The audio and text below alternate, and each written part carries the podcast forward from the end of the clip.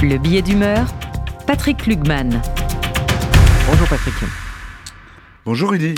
C'est donc la crise politique en Israël qui vous a inspiré cette semaine. Oui. Rak B. Israël. Les dérives populistes au sein des vieilles démocraties sont légion. Elles sont en passe de devenir la règle. En Hongrie, en Pologne, ces nouvelles majorités profitent pour mettre au pas le système judiciaire, voire éliminer l'opposition démocratique, comme nous venons de le voir avec l'éviction du Parlement de l'opposant Raoul Gandhi.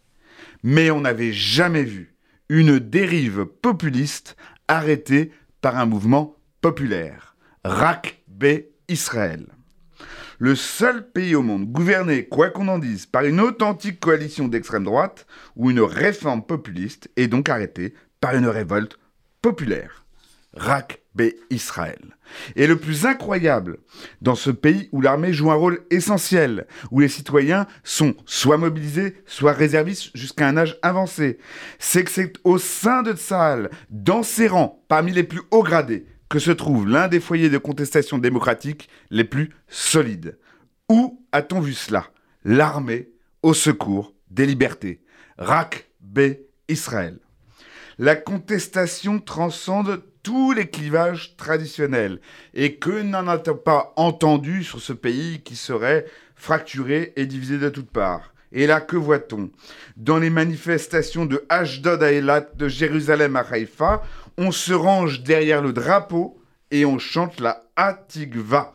On y voit des religieux et des laïcs, des Ashkénazes comme des séfarades, Rak B Israël. Surtout, la mobilisation reste pacifique, en dépit de son ampleur, ce qui est aussi remarquable qu'incroyable. Pas une balle tirée, pas de plainte d'arrestation arbitraire comme nous l'entendons, nous, toute la journée, envers nos manifestations en France. Où a-t-on vu cela quand 10% de la population au moins manifeste? Rak B Israël. Rendez-vous compte, 10% de la population qui sort dans la rue, un pays qui se lève, se cabre, brocarde ceux qui veulent attenter à ses libertés. Où donc a-t-on vu cela, à part en Israël? Et le Premier ministre Netanyahou ne peut plus bouger, ni en Israël, ni en dehors, ni dans sa coalition, ni en dehors. Où a-t-on vu cela?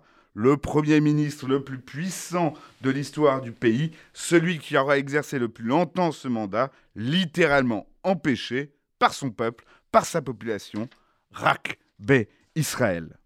Alors il est encore trop tôt pour prédire l'issue.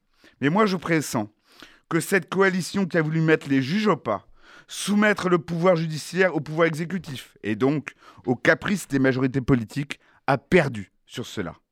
Je crois même qu'il y a un petit tremblement de terre qui s'est produit avec l'initiative du président de l'État dont on discute aujourd'hui en Israël. Que c'est ça la solution, qu'en tout cas celle que nous devons souhaiter. Et face à cette menée qui a voulu abattre les juges, qu'Israël se dote enfin, enfin, d'une constitution. Car c'est le droit qu'on a voulu abattre, c'est le droit qu'il faut ériger en muraille. Oui, rien ne se passe là-bas comme ailleurs, Rak B Israël. Mais en tout cas, il y a, malgré l'effondrement du camp de la paix, malgré le risque sécuritaire permanent, malgré donc les divisions au sein de la société, un phénomène qui s'observe ici de manière singulière et remarquable, L'attachement viscéral, l'attachement inébranlable, l'attachement inexorablement, inexorable d'un peuple à la démocratie dans un moment où elle est menacée. Cela, je le répète, ne s'est vu nulle part ailleurs. Rak B Israël.